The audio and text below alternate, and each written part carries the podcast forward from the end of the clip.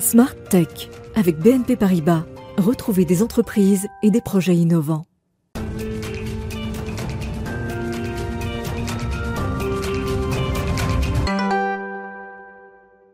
Bonjour à tous, bienvenue dans Smartech, le magazine de l'innovation du numérique qui chaque vendredi vous permet de découvrir un sujet en profondeur à travers une personnalité qui l'incarne. Alors aujourd'hui c'est pratiquement tout un écosystème que j'ai invité en plateau puisqu'il s'agit de Maya Noël qui est la nouvelle directrice générale de France Digital, autrement dit la plus grande association de start-up d'Europe. Je l'interrogerai euh, sur son actualité puisque France Digital vient de publier un manifeste pour la présidentielle 2022 alors des propositions très concrètes pour faire de la France euh, ben, champion du numérique et des technologies.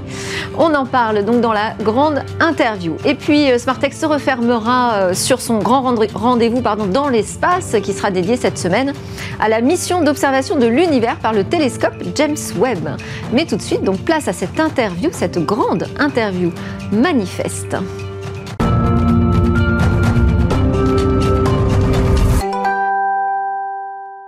Alors c'est une jeune femme entrepreneuse qui a déjà euh, quelques faits d'armes à son actif dans l'écosystème français qui va nous dévoiler cette première liste de propositions concrètes portées par euh, plus de 2000 startups françaises du numérique et de la tech pour le prochain quinquennat. Je vous fais son portrait très rapidement à mon invitée franco-thaïlandaise, d'abord chasseuse de tête avant de devenir responsable d'équipe pour un expert en recrutement, ce qui lui a définitivement donné le goût des ressources humaines et aussi celui de l'entrepreneuriat. Donc c'est quand elle fonde, qu'elle cofonde une plateforme européenne de recrutement, qu'elle entre au sein de France Digital, la première organisation de start-up en Europe, où elle s'implique très activement jusqu'à être élue à l'unanimité par un conseil de 20 entrepreneurs et investisseurs du numérique.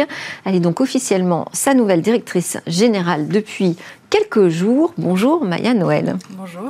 Merci beaucoup d'être avec nous. Euh, je, disais France Digital, la plus grande organisation de start-up d'Europe. Il faut peut-être expliquer ce que c'est exactement cette association. En fait, c'est une, une, organisation indépendante.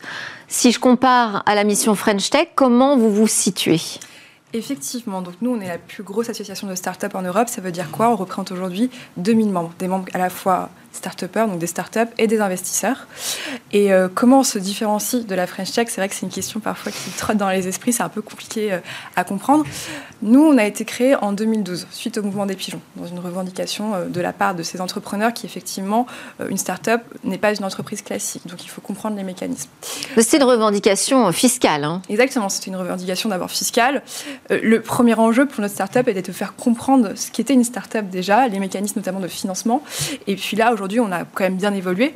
Et on n'est plus dans ce travail de démocratisation, d'évangélisation. Là, on est plus c'est des revendications, on va dire, mais sur vraiment de la construction pour l'après, sur comment est-ce qu'on fait effectivement pour créer des champions du numérique. C'est le rôle de France Digital. Comment on se Et ça, ça, a basculé quand, cette évolution de la mission de, France Digital finalement? Elle a toujours été la même, notre mission, créer des champions du numérique, en France et en Europe.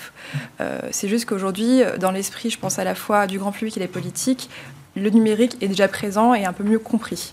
Euh, donc notre travail, on va dire, de pédagogie euh, continue et continuera, et c'est aussi pour ça qu'on fait un manifeste qui est aussi une manière de, vulgariser un peu plus le sujet pour des personnes qui s'y intéressent pas forcément. Euh, mais donc pour nous comparer à la French Tech, je pense notamment parce que c'est un, un bon exemple, on est indépendant. Euh, c'est-à-dire que la French Tech dépend du gouvernement, c'est un bras armé du ministère de l'économie qui s'intéresse à nos startups et c'est super, c'est une super réponse en fait du gouvernement par rapport à notre problématique parce qu'on a un vrai échange directement avec eux. Mais nous, on reste indépendants euh, parce qu'on a des combats euh, qu'on doit mener, peu importe qui est tout. Donc ça n'a pas rendu inutile votre organisation? Au contraire, je trouve que c'est une formidable réponse. Et on arrive aujourd'hui à, travailler ensemble. Et ça, c'est déjà une première belle étape. Maintenant, c'est pas simplement travailler et se satisfaire euh, bah, déjà des premiers euh, points positifs qu'on peut observer. aujourd'hui, on a un écosystème qui est très dynamique dans les startups. On a beaucoup de, mentions de levée de fonds. On a des licornes en France et c'est quelque chose dont on peut déjà être assez fier. Mais on peut pas se satisfaire de cette position parce que quand on se compare derrière à l'Angleterre, à l'Allemagne et bon, bien, sûr, bien entendu aux États-Unis, on reste quand même très à la traîne. Et donc nous, si j'entends entre les lignes, peut-être, c'est que Mission French Tech, il y a un objectif vraiment de créer un maximum de licornes. En tout cas, c'est le discours officiel qu'on entend. Du côté de France Digital, vous travaillez davantage à des conditions réglementaires, fiscales, qui permettraient de passer l'étape d'après, c'est-à-dire après la licorne, devenir un vrai grand nom du numérique. Alors, je, je, ne limiterai pas, euh, je pense, la mission euh, French Tech au fait de créer des licornes. C'est pas ce que je voulais dire. C'est simplement que on est arrivé à une bonne étape mais on ne peut pas se satisfaire de cette étape-là. Il faut penser à l'après. Le but n'est pas de créer des licornes, mais de créer vraiment des champions du numérique qui vont pouvoir aller concurrencer des GAFA. Et donc on est en train d'avancer sur ce chemin-là, mais ça nécessite quand même de continuer d'accélérer et pas de se satisfaire de ça. Oui. Et donc vous avez des revendications visiblement puisque vous publiez un manifeste, euh, un manifeste des startups françaises pour la présidentielle 2022 vraiment dans les grandes lignes, qu'est-ce qui se passe? Vous avez des revendications fortes aujourd'hui qui doivent être portées par les candidats à l'élection, euh, la grande élection nationale? Plus que des revendications, c'est des recommandations. En tout cas, c'est une boîte à outils qu'on met à disposition des candidats pour leur dire voilà comment nous aider. Comment nous aider sur quatre grands axes principaux et en même temps c'est aussi un contrat dans les deux sens. Nous à travers ça on s'engage à la fois à construire et à défendre une vraie souveraineté européenne technologique.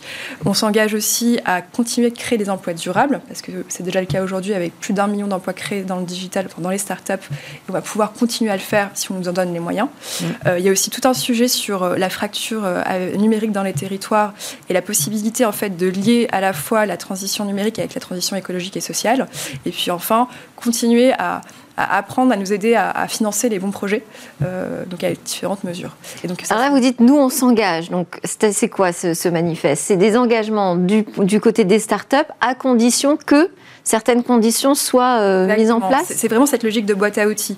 On sait qu'aujourd'hui, on a une belle capacité on, a, je pense, prouvé qu'on était un moteur économique encore plus pendant la crise du Covid, où euh, je pense que la vaccination a pu être possible grâce à une start-up qui est Doctolib. On a pu voir que euh, grâce au numérique, on a pu prolonger euh, l'éducation, la téléconsultation, plein de choses. Donc le numérique, on sait que c'est un, super moteur. Maintenant, il faut pouvoir aussi accélérer et on a besoin effectivement de moyens.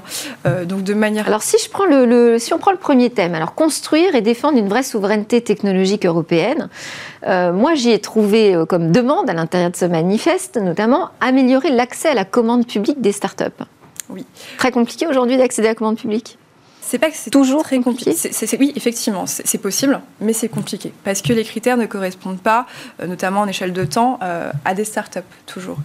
Et au-delà de, de, simplifier l'accès aux startups, je pense aussi aujourd'hui qu'on a une position assez naïve où au final, euh, il n'y a, que 25% d'acteurs européens qui répondent aux commandes publiques européennes. Mhm. Ça veut dire que le reste est fait par des Américains ou des Asiatiques. Donc là-dessus, c'est aussi euh, à nous d'avoir cette responsabilité-là. Où est la responsabilité C'est ce que j'allais dire. une préférence européenne dans la commande publique.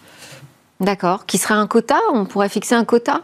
Ça veut dire que dans la mesure du possible, il faut pouvoir privilégier des. Euh, des Mais on pourrait imposer, je ne sais pas, de. Euh, je ne sais pas si la mesure passe par un quota. En tout cas, effectivement, c'est simplifier et encourager, euh, donc, du coup, les acheteurs, notamment les acheteurs publics, les former un peu mieux pour, pour être vigilants à cette préférence européenne et à faire le bon choix. On pourrait avoir le même, la même analyse avec le carnet de commandes des entreprises du CAC 40 Effectivement, après là, c'est l'ordre du privé, donc c'est peut-être plus difficile, euh, mais on les encourage aussi. Euh, nous, on, discute en tant que France Digital, et c'est aussi un, dans notre activité au quotidien, on, dit qu'on parle beaucoup avec des startups et des entrepreneurs, mais en fait, c'est tout un écosystème. Et dans cet écosystème, il y a effectivement les grands acteurs du 440 qui sont très importants. Et il faut mm. absolument qu'il y, ait des liens qui se créent, à la fois parce que c'est euh, un marché très important pour nos startups, mais aussi parce que c'est des possibilités d'exit pour nos startups. Et c'est ça aussi l'enjeu quand on parlait d'accompagner, créer une c'est bien, mais aussi il faut penser à l'étape d'après. Et l'étape d'après, c'est souvent l'étape du rachat, donc soit par un acteur privé, soit euh, avec. Et dans l'idéal, autant se faire racheter par une grande entreprise française. Exactement. Euh, et d'ailleurs, je, signale que vous étiez, avant d'être nommée directrice générale de France Digital, vous vous aidiez aux coopérations entre les startups et les grands groupes. Principale difficulté, c'est laquelle?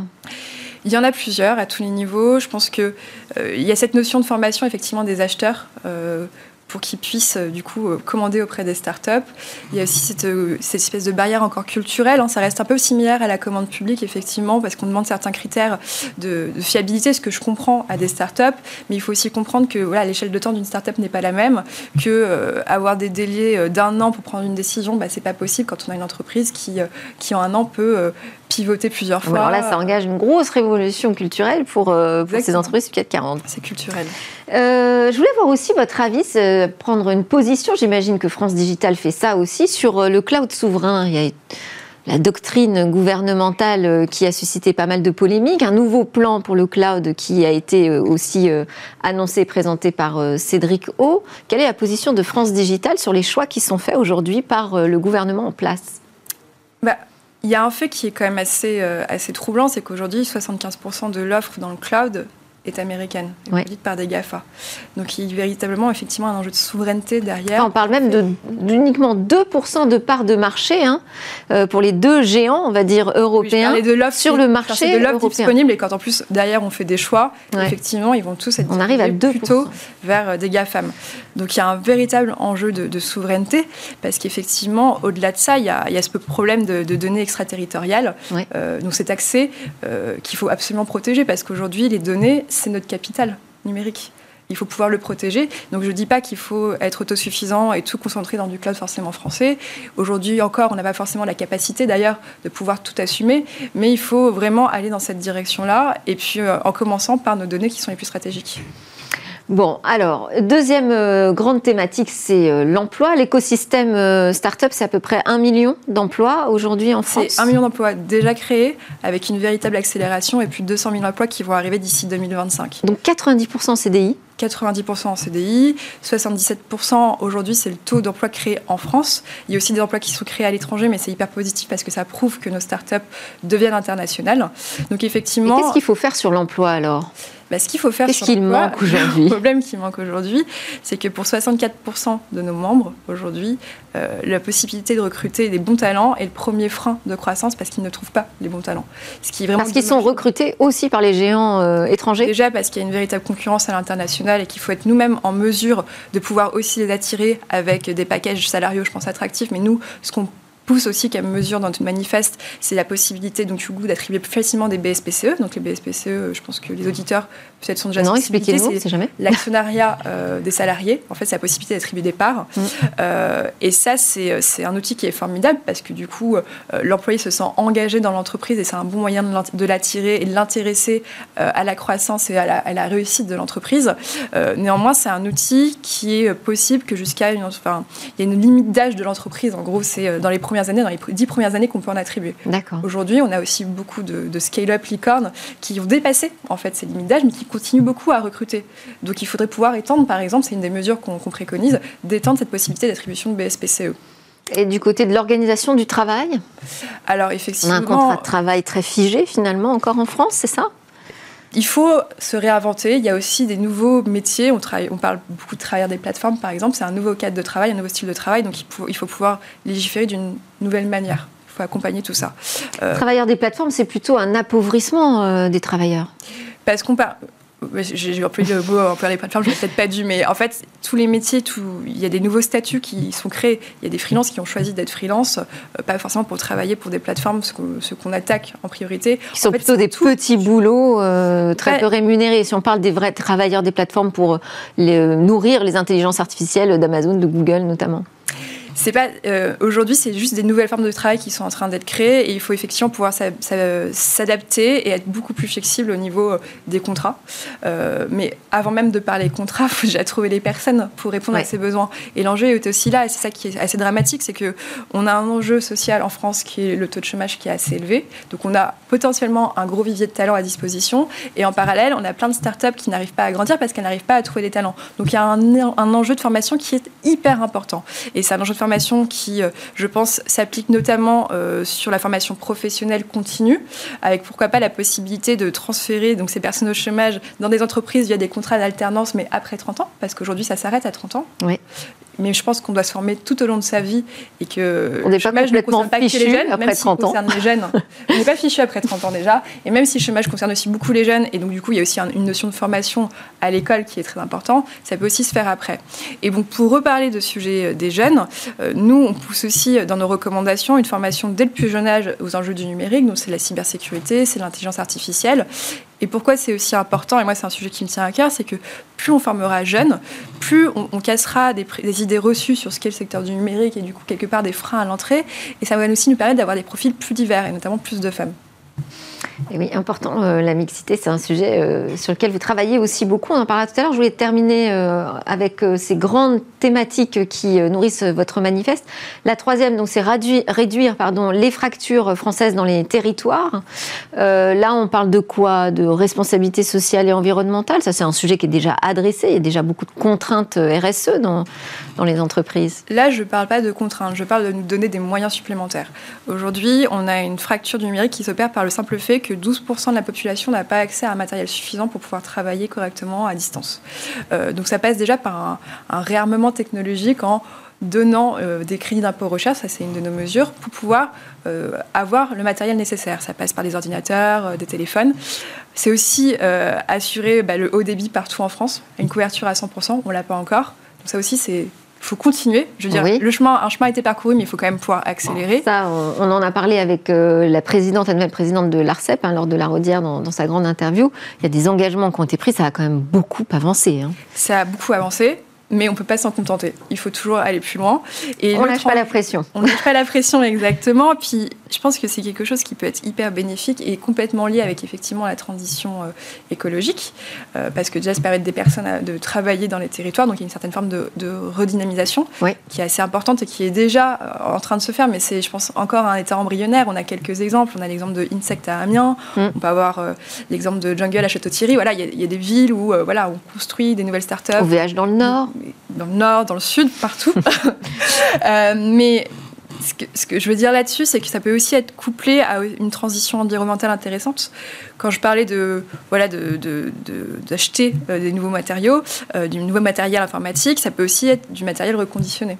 Et dans ces mesures qu'on pousse, c'est notamment de réduire la TVA pour les produits reconditionnés à 5,5%. Donc les deux peuvent être euh, allés ensemble. Oui, alors, bah, alors qu'on vient de décider que finalement euh, ces produits reconditionnés ne seraient pas exonérés de la redevance pour copie privée. je ne sais pas si on va dans le même sens. du coup, on va essayer de, compenser. D'accord, par la TVA. Ok. Euh, et d'ailleurs, donc quatrième volet, bah, c'est le financement. Finalement, à la fin d'un manifeste, on finit toujours par demander de l'argent, c'est ça? C'est pas tellement demander de l'argent, c'est euh, aider à bien flécher cet argent. Parce que c'est ça aussi l'enjeu. C'est bien d'avoir un budget. Maintenant, c'est comment est-ce qu'on le flèche au bon endroit. Ouais. Et quel est le problème aujourd'hui de fléchage de cet argent Je pense qu'aujourd'hui, on a réussi à faire euh, des choses très très bien. Et on a pu voir qu'il y a eu des aides de l'État qui ont été très appréciées par le start-up. Ne serait-ce que pendant le confinement, la flexibilité qu'on a pu avoir sur le prêt garanti par l'État. Euh, là, ça a été beaucoup de discussions au tout début de la crise, mais qui ont finalement vraiment porté leurs fruits, puisque on a pu attribuer des prêts à des entreprises qui à l'origine ne sont pas éligibles parce que les startups sont des entreprises qui perdent de l'argent. Mm. vu de loin, ces startups qui, sont, qui investissent en permanence, donc qui voilà, qui n'ont pas un, chiffre d'affaires positif, enfin un résultat pardon positif. Euh, donc voilà, euh, il y a des aides qui ont été créées, qui ont très bien fonctionné. Il y a des crédits d'impôt recherche aujourd'hui, des crédits euh, à l'innovation qui sont attribués à ces startups. Mais c'est très, on va dire, concentré pour l'instant sur la phase d'amorçage. Alors que, comme je disais, l'écosystème est complètement en pleine évolution et en train de devenir plus mature. Donc il faut aussi savoir accompagner et financer à tout stade de maturité de l'entreprise. Euh, donc avoir plus d'argent dans du late stage pour pouvoir investir dans des grosses licornes. Puis après, il y a toute la phase d'après. Comment est-ce qu'on accompagne ces sociétés aussi vers une sortie, donc une exit, euh, une IPO, par exemple? OK. Donc une introduction en bourse. Oui. Euh, alors il y a une autre euh, échéance importante pour la France, c'est la présidence de l'Union européenne. Est-ce que là aussi vous allez porter des, des sujets peut-être un peu différents? Alors, c'est des sujets qui se recoupent quand même énormément. Euh, il y a aussi un travail de fond, ça, on l'a sorti la semaine, euh, il y a dix jours déjà, je n'ai plus les dates en tête, mais un autre, une autre étude qui sont effectivement des recommandations pour la présidence française de l'Union européenne, mais qui se recoupent énormément. Je parlais notamment de la, de la, commande publique. Et puis pour les enjeux de financement qu'on pousse en France, ils sont les mêmes à l'échelle européenne, puisqu'il y a aussi des poches budgétaires à aller chercher au niveau de l'Europe, mais toujours pour les flécher dans des domaines stratégiques, euh, la cybersécurité, l'intelligence artificielle. Et, et tout ça pour dire au final que donc on a 36 mesures au total dans ce manifeste. Il y a peut-être une mesure qu'on peut retenir qui peut être importante et qui est transversale à toutes, c'est déjà tout simplement dans la mesure où le numérique aujourd'hui est une véritable locomotive pour l'économie française et qu'il est partout et pas simplement cantonné euh, à des startups, c'est vraiment dans tous les domaines, euh, on aimerait avoir un ministre du numérique de plein exercice. Pas un secrétaire d'État chargé à la transition numérique, pas seulement. Pas seulement. Mais un vrai ministre du numérique. Exactement. Alors, vous êtes aussi une ex-starter, qui est euh, une association fondée par euh, Roxane Varza, hein, qu'on connaît bien, euh, qui s'occupe de Station F et qui donne de la visibilité aux, femmes dans la tech et aux entrepreneuses, entrepreneurs avec un E et un S. Vous êtes aussi assez proche du réseau Sista, qui est un collectif hein, qui vise à réduire ces inégalités de financement entre les femmes et les hommes entrepreneurs. En matière de diversité, puisque vous êtes vraiment euh, très intéressé par ce sujet des RH, des ressources humaines. Est-ce qu'il vous semble que les choses ont bougé quand même? Les choses ont évolué clairement, on ne peut pas dire qu'on n'a rien fait ces derniers temps et j'étais très contente effectivement de pouvoir être active dans l'association Starter parce qu'on a vraiment mis en lumière des chiffres. En fait, il y a des idées qui sont un peu euh, dans les esprits, c'est bien de pouvoir mettre des chiffres dessus pour se rendre compte en fait de l'étendue quelque part des dégâts. Euh, et ce qu'on a vu, c'est qu'aujourd'hui, on, est quand même en train d'être à un plafond de verre où euh, des femmes dirigeantes dans des, dans des, on va dire dans des directions mixtes, donc avec des hommes et des femmes, il y en a jusqu'à 20%. On n'a jamais réussi à, aller plus loin. Et quand on s'arrête juste aux femmes, donc aux simples dirigeants de femmes, là, on descend carrément à 5%. Donc il y a, encore un, problème de représentativité, sachant qu'en plus, on sait que la mixité euh, apporte énormément de choses. D'ailleurs, quand on faisait cette étude, donc moi j'ai beaucoup travaillé sur une étude qui s'appelle le baromètre Starter, qui permettait effectivement donc, du coup de quantifier ce nombre de femmes dirigeantes qui lèvent des fonds. Et les montants levés, les montants levés étaient toujours aussi inférieurs. Ça, c'était un biais à la fois des investisseurs, mais aussi des femmes elles-mêmes. Donc, il qui ne demandaient peut-être pas suffisamment. peut-être pas suffisamment. Donc, il y a vraiment un problème à ce niveau-là. Euh, et puis, il y a... Après, ça pour dire, je suis pas du tout pessimiste là-dessus. Moi, je suis pleine d'espoir, au contraire. Et il faut continuer à en parler. Et c'est pour ça que je milite énormément, à la fois pour que ces associations existent, mais pour que nous aussi, France Digital, on soit un écho d'une manière différente. Je parlais notamment sur les sujets de formation, parce que voilà, c'est assez complémentaire.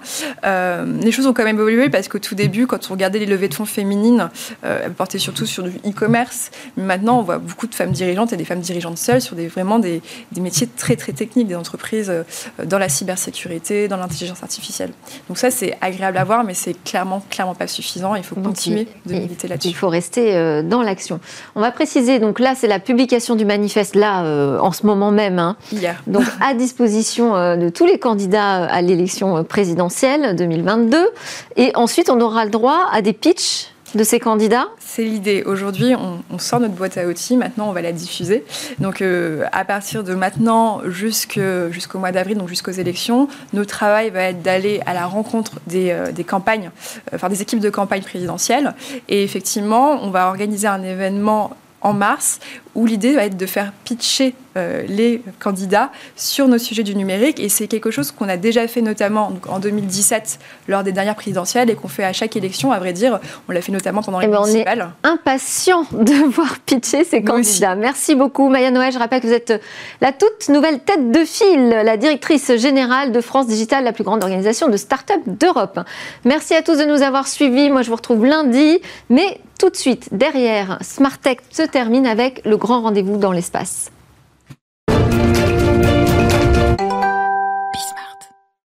Bonjour à tous et bienvenue dans Smart Space. Aujourd'hui, c'est un rendez-vous dans l'espace exceptionnel que je vous propose puisque nous allons découvrir ensemble les secrets du télescope James Webb.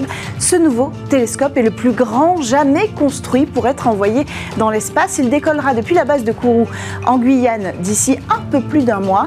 Et justement, il y a quelques semaines, le co-responsable de la mission pour l'Agence spatiale européenne était de passage à Paris, Pierre Ferruy. Alors on est allé le rencontrer Regardez.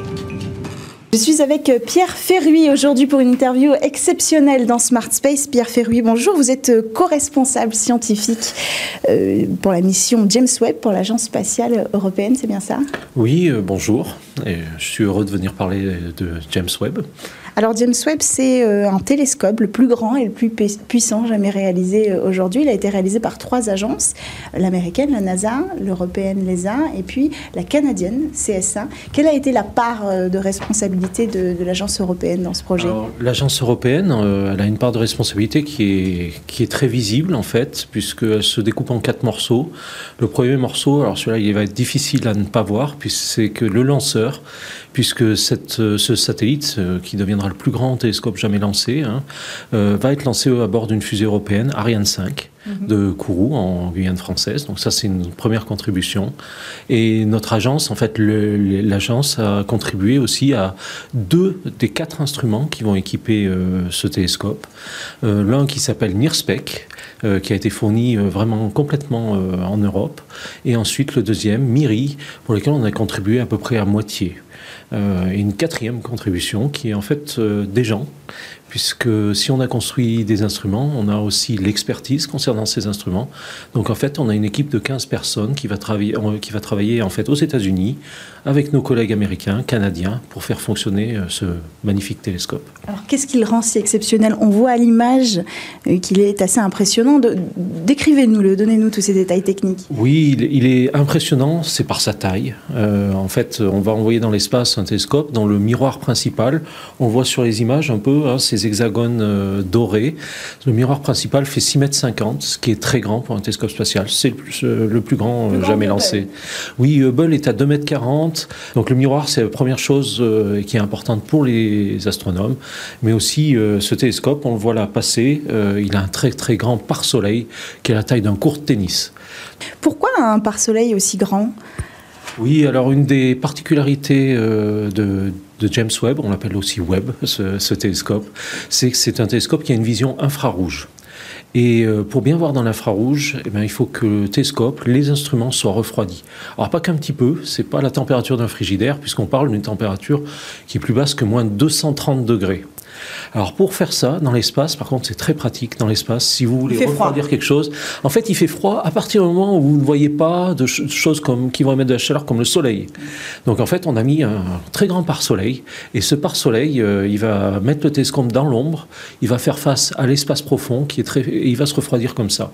Et comme ça, juste en le mettant en permanence dans l'ombre, dans l'obscurité, on va l'amener à moins de 130 degrés. Ce qui, est... ce qui permet un gain d'énergie extrêmement important. En fait, c'est un gain, c'est plus d'empêcher le télescope d'émettre sa propre lumière infrarouge. Pour l'observation. Oui, oui, parce qu'en fait, on le sait des militaires, euh, pour, pour détecter les corps humains, par exemple, on peut utiliser des lunettes infrarouges. Et en fait, tout ce qui est autour de nous, là, maintenant, émet de la lumière infrarouge. Donc si on refroidit pas, pas notre télescope, c'était un peu comme regarder le ciel sous un lampadaire. On aurait notre télescope qui émettrait sa propre lumière, on ne verrait rien. Euh, on lance le 18 décembre. Il va aller où? Alors, le 18 décembre, donc, il va partir dans l'espace, mais à un point relativement précis dans l'espace, puisqu'il va être envoyé vers un point qu'on appelle un point de Lagrange. C'est le nom d'un mathématicien astronome, en fait, qui a trouvé cinq de ces points. Nous, on l'envoie vers le deuxième. Et ce point, en fait, il est éloigné, très éloigné de la Terre, à 1,5 million de kilomètres. Il est situé du côté opposé de la Terre par rapport au Soleil. Et on va le rejoindre et puis se mettre en orbite autour de ce point. L'avantage, c'est que ça va nous permettre, c'est un point qui est très très pratique pour des observations astronomiques. Cet infrarouge, ça va permettre d'observer quoi finalement? Qu'on ne pouvait pas observer jusqu'alors ou alors pas aussi bien?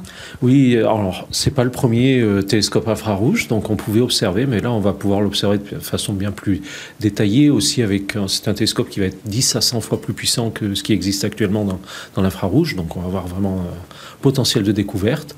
Et cette vision infrarouge, elle est intéressante dans un peu tous les domaines de l'astronomie. On s'attend à ce que Webb fasse des découvertes dans tous ces domaines. On, pour vous en citer deux, par exemple, les deux qui sont un peu aux à deux extrêmes, un va être très éloigné de nous.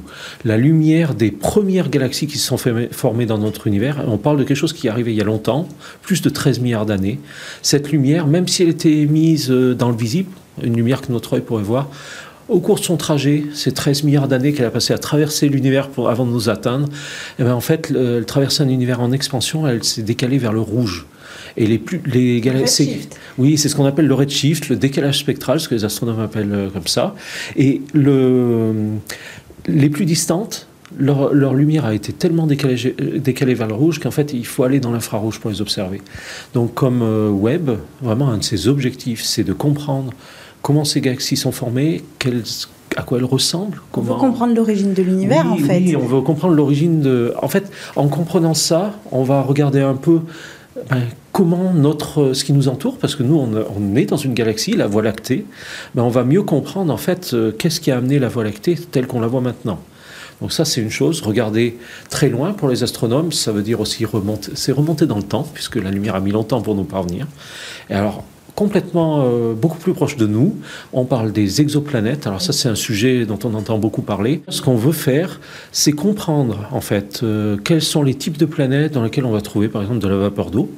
Après, bien sûr, on va regarder euh, est-ce que cette planète, à quelle distance elle est de son étoile? Et dans ces conditions-là, quelle va être sa température? Et peut-être va être des températures dans lesquelles l'eau liquide pourrait exister. Et ça, c'est des choses qui nous intéressent, puisque la vie qu'on connaît, la vie autour de nous, eh ben, en fait, elle a émergé grâce à l'eau liquide. Donc on, on cherche à savoir est-ce qu'il y a d'autres planètes qui ont des conditions favorables?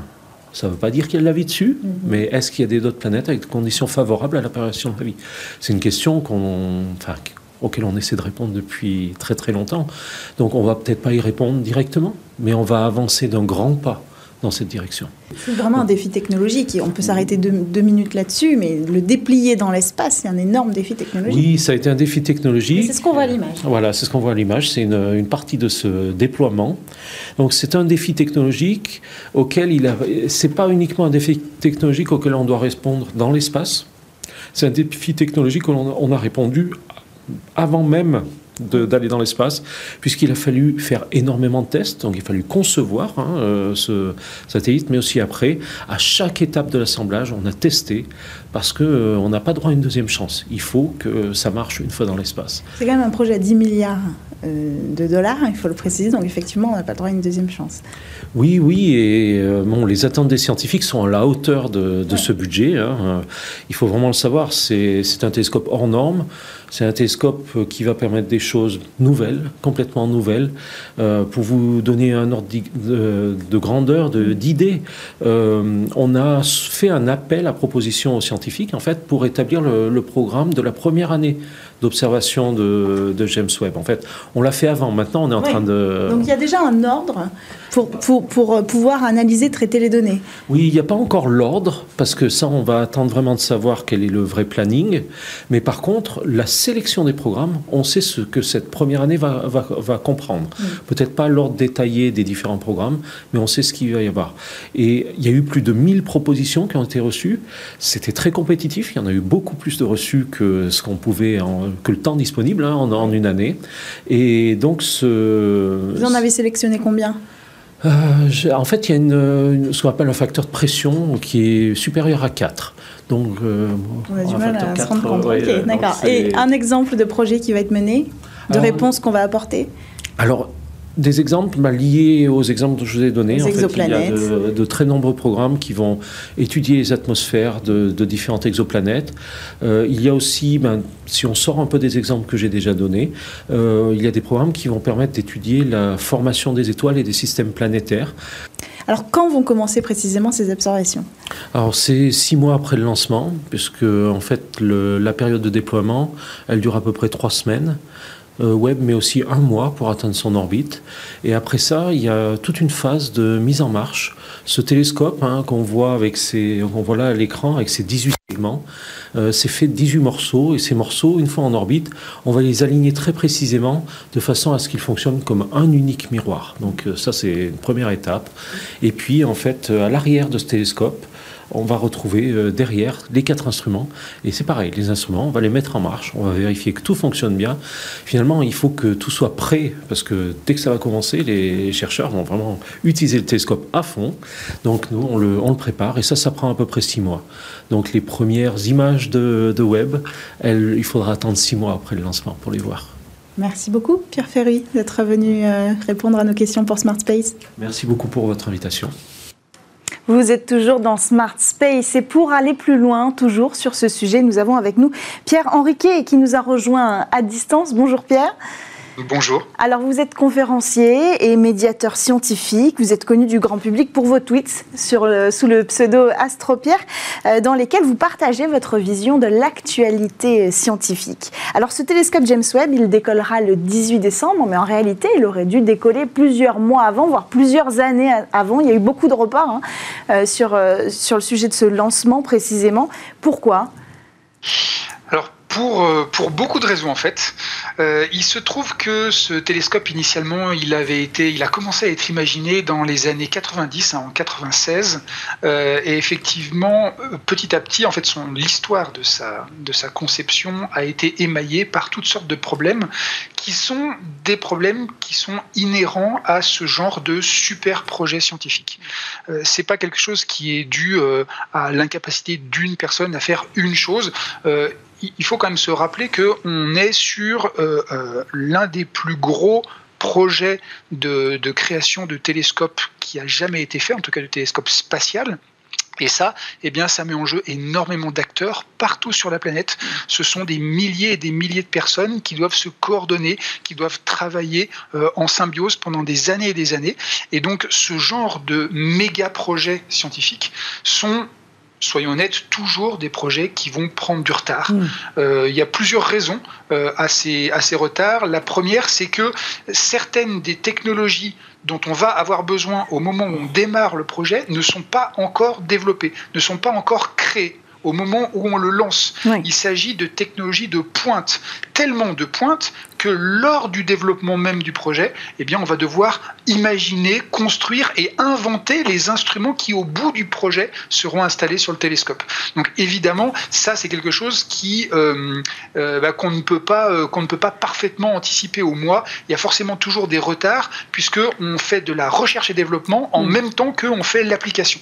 Alors, pourquoi il va s'appeler James Webb, ce télescope, Pierre? Alors James Webb, c'est le nom du deuxième administrateur euh, historique de la jeune NASA qui a occupé son poste entre 1961 et 1968. Et donc ce James Webb, eh bien, il a eu un rôle très important pour les fameuses missions Apollo, mhm. euh, les missions qui ont emmené les premiers humains sur la Lune. Et c'est en son honneur en fait qu'on lui a donné ce nom. C'est une fusée européenne, Ariane 5, qui va lancer euh, le télescope dans l'espace de Kourou. C'est pourquoi, pourquoi une fusée européenne? Pourquoi Ariane 5 Comment le choix s'est porté sur, euh, sur cette fusée? Mais comme on le disait tout à l'heure, euh, ce, genre de, de giga-projets scientifiques euh, sont des projets qui sont internationaux. Maintenant, plus le projet est grand et plus on va avoir un grand nombre de pays qui vont hmm. s'unir pour travailler ensemble et les faire. Et donc chaque euh, pays, chaque agence spatiale, chaque continent, hein, parce que là c'est l'agence spatiale européenne, donc c'est le continent européen, et eh bien chaque agence va amener un savoir-faire, va amener quelque chose sur un instrument, sur une partie technique, sur une partie euh, électronique, sur les communications, et donc sur le lanceur. Et lors des euh, toutes premières discussions sur qui ferait quoi, et eh bien justement, l'Agence spatiale européenne a proposé d'amener des instruments scientifiques et aussi d'amener son lanceur, hmm. Ariane, qui, euh, qui est quand même aussi l'un des lanceurs les plus fiables qui existent. on rappelle effectivement que ce télescope est maintenant extrêmement cher, 10 milliards de dollars euh, mais c'est aussi l'un des instruments les plus pointus. Et il faut aussi avoir un lanceur qui nous assure qu'il n'y aura aucun problème au décollage. Ça fait 25 ans qu'Ariane 5 décolle et envoie des charges utiles dans l'espace. Hmm. Donc c'est aussi sa fiabilité qui a permis de la sélectionner. C'est un symbole assez fort finalement que ce soit une fusée européenne qui lance euh, ce bijou technologique international, mais qui est quand même un bijou marketé principalement NASA, même si c'est une collaboration internationale. C'est un, symbole assez fort de la position européenne dans le spatial c'est un symbole fort, effectivement, de la, de la position de l'Europe. Euh, l'Agence spatiale européenne et l'Agence spatiale américaine sont euh, les deux principales agences mondiales. Pour l'instant, il y a d'autres agences aussi qui sont en train de monter petit à petit, mais on est vraiment sur, euh, sur le top. Euh, l'agence spatiale européenne euh, a aussi une, une, communication qui est différente de l'agence spatiale américaine, voilà, qui, qui, va communiquer plus sur les objectifs scientifiques et sur les découvertes. L'agence spatiale américaine, la NASA, a une communication qui est un peu plus agressive aussi, ce qui fait qu'on peut parfois avoir l'impression qu'on entend plus parler des projets de la NASA que des projets de l'ESA, l'Agence mm. spatiale européenne. Mais en fait, c'est faux en termes de collaboration et en termes de résultats, parce que euh, effectivement, ces deux agences sont vraiment à la pointe, toutes les deux, et c'est mm. un très très beau projet pour l'Europe. Comment va se passer ce lancement? Pierre Ferry nous en a donné un aperçu pour les étapes suivantes, mais au moment du lancement et les premiers jours, combien de temps ça va durer? Eh bien, figurez-vous que le compte à rebours est déjà lancé. Euh, notre, notre James Webb se trouve actuellement en Guyane. Euh, et sept jours avant, donc une semaine avant, le JWST, donc le James Webb Space Telescope, sera posé sur Ariane. Donc ça, ça se passera une semaine avant. Donc euh, le lancement est le 18, donc on commencera vers le 11 décembre. le lendemain, eh bien, la coiffe qui protège justement le télescope des rigueurs du lancement sera posé dessus. Euh, la veille, eh bien, Ariane, avec le JWST à l'intérieur et sa coiffe posée, va rouler tout doucement sur le pas de tir pour se positionner au bon endroit. Le jour même, eh bien, on aura le lancement avec ce fameux compte à rebours. Euh, et ensuite, eh tout va s'accélérer. Deux minutes après le lancement, vous avez les deux étages à poudre, les deux boosters qui sont sur le côté de la NASA de, qui sont sur le côté de la fusée, du lanceur, qui vont se séparer. Ça, c'est T plus 2 minutes. T plus 3 minutes. On est déjà tellement haut que l'atmosphère ne pose plus de problème. La coiffe se sépare. T plus 9 minutes. L'étage principal s'arrête et le deuxième étage euh, se sépare du premier étage et continue sa route. Euh, ensuite, euh, nous aurons l'allumage du deuxième étage. 27 minutes plus tard, ça va aller très très vite, eh bien, le télescope lui-même se sépare de ce deuxième étage et part en direction de sa destination. Et après, les choses vont être un petit peu plus lentes. il faudra un mois pour que le télescope se déploie complètement. Il faudra encore deux mois pour qu'on vérifie pour qu'on mette en route tous les instruments. Il faudra encore trois mois pour qu'on teste tous ces instruments pour vérifier que tout fonctionne correctement. Hmm. Et donc six mois plus tard, on pourra commencer à faire de la science, c'est-à-dire à la moitié de l'année 2022. On a encore un petit peu de temps euh, devant nous. Euh, c'est un événement qui intéresse énormément le grand public, euh, le lancement de ce télescope et puis la construction de ce télescope. comment ça se fait? Pourquoi le grand public est si intéressé par le télescope James Webb? Il y a plusieurs raisons. D'abord parce que on adore les records. Et clairement, le télescope spatial James Webb est le télescope de tous les records. Mm. On n'a jamais mis dans l'espace un télescope avec un miroir aussi important. Tout le monde connaît le télescope spatial Hubble et le télescope James Webb sera 100 fois plus sensible que Hubble. Donc on va vraiment pouvoir plonger nos yeux artificiels jusqu'au fin fond de l'univers. Euh, tout l'univers observable nous sera accessible par ce télescope et ça évidemment ça fait rêver. Mm. C'est un télescope qui euh, en plus ne se situe pas euh, juste à côté de la Terre comme Hubble. C'est un télescope qui se trouve, on l'a dit tout à l'heure, à un million et demi de kilomètres de la Terre et il y a aussi évidemment ce suspense parce qu'il faut absolument que tout fonctionne parfaitement du premier coup. Ça fait une vingtaine d'années qu'on le conçoit, le stress est au maximum, et là, il n'y aura aucun moyen d'aller le réparer si jamais, comme Hubble, on a des petits soucis lors de ses débuts et de ses premières années. Donc ce suspense, plus tous ces chiffres fantastiques euh, que, qui, qui, nous sont accessibles par ce télescope, font certainement une partie de la fascination du grand public pour ce lancement qui va arriver, je le rappelle, le mois prochain. Merci beaucoup euh, Pierre Henriquet d'avoir pris le temps de nous présenter les détails, les secrets qui seront euh, cachés derrière ce lancement qui est donc prévu le 18 décembre à la base de Kourou en Guyane française. Merci d'avoir pris le temps de participer à cette émission Smart Space. Merci à vous de nous avoir suivis pour ce rendez-vous dans l'espace exceptionnel dédié au télescope euh, James Webb. C'est la fin de cette émission, c'est la fin de Smart Tech. Retrouvez votre émission dès lundi sur Bismart.